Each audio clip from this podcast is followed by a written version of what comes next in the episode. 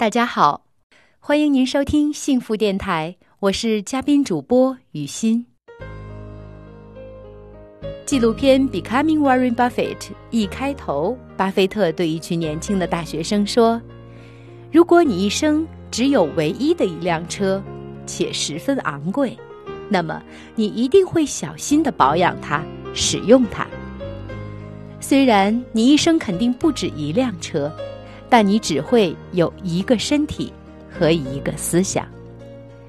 如果你的一生只能拥有一辆车，你会对它做什么？我的回答是：每天把它擦得锃亮，绝不允许一点刮痕；常常给它洗澡，每年上保险，每个月保养。我会像母亲一样呵护它，因为它让我放飞自我。带我去很多想去的地方。正如巴菲特所说：“你这一生，可能不只会拥有一辆车，却永远只会拥有一个身体和思想。他们今天都很好，但很显然，需要为你坚持一辈子。那么，我们是如何在对待自己的身体的呢？在身体出问题之前。”我们早已习惯熬夜赖床，应酬中的烟酒环绕，肆无忌惮的吃垃圾食品，也从不担心身材走样，甚至用心宽体盘来标榜。下面，给大家举这样一个真实的案例：如果不是因为病痛，恐怕老王依然感觉不到器官的存在，理所当然的认为。心、肺、肝、手、脚、腿会涌动机似的乖乖的运转，配合自己的宏伟业绩目标和客户应酬，一直到退休。直到今年九月，一切都变了。心脏做了三个支架手术，捡回一条命。这时刻提醒着老王，余生的每一秒都要小心翼翼照顾这枚脆弱的器官。从此，老王戒烟戒酒，偶尔外出用餐，无比当心什么能吃，什么坚决不吃，杜绝熬夜，拒绝应酬，甚至停了经营多年的公司，全力以赴呵护脆弱的小心心，只为续命。真的，太想活着了。不舍得花季的女儿过早没有父亲陪伴。还想着看他结婚生子，笑靥如花。当病痛来敲门，貌似大脑里只有“活着”两个字反复重复。活着，就是一种动力。想起曾经读过的《许三观卖血记》，讲述了许三观靠着卖血度过了人生的一个个难关，战胜了命运强加给他的惊涛骇浪。看到了人在面对厄运时求生的强烈欲望。时代变迁，如今人们物质丰盛，并不缺乏食物，更不需要卖血为生，但对生命的渴求却一如既往，并且更追求生活品质。你愿意像老王这样，前半生拼命，后半生续命，还是像巴菲特这样？提前保养好自己的好车，慢慢欣赏一路风景。这是有心生活和度日无益的差别。大部分人不关注每天发生的小事儿，然而，就是早起早睡、跑步锻炼、健康饮食等小小的好习惯，才是你所有努力奋斗、实现幸福生活的基础。没有这些的话，那一切都是零，哪怕你腰缠万贯。巴菲特今年已经八十九岁，但各项身体指标都很健康。他拥有高级智慧，很早就明白健康才是最大的 BOSS。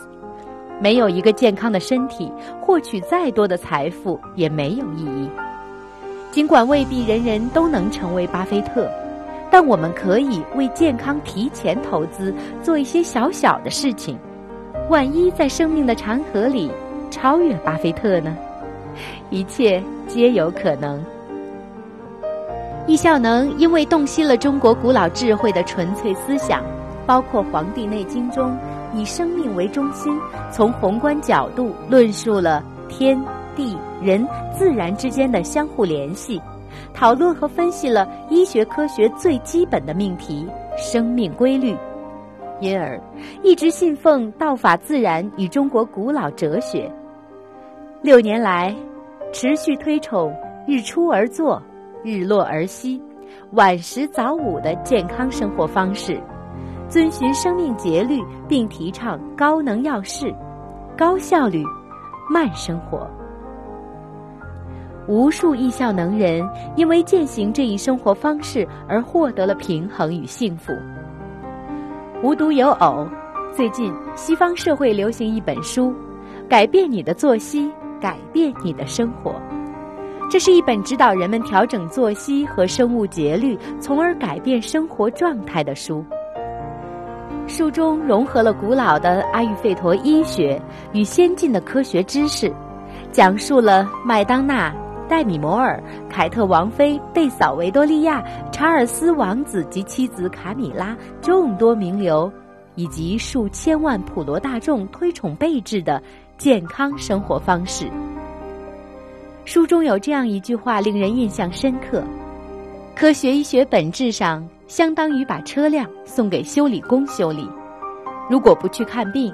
人们在日常生活中会很少花时间去检查伴随自己成长的生活方式。书中还指出，时间就是身体的一切，数以万亿的细胞中的每一个过程都是由身体内部的时钟调节的，昼夜节律至关重要。二零一七年，三名时间生物学家获得了诺贝尔奖。他们耗时四十年，致力于解开生物昼夜节律的秘密。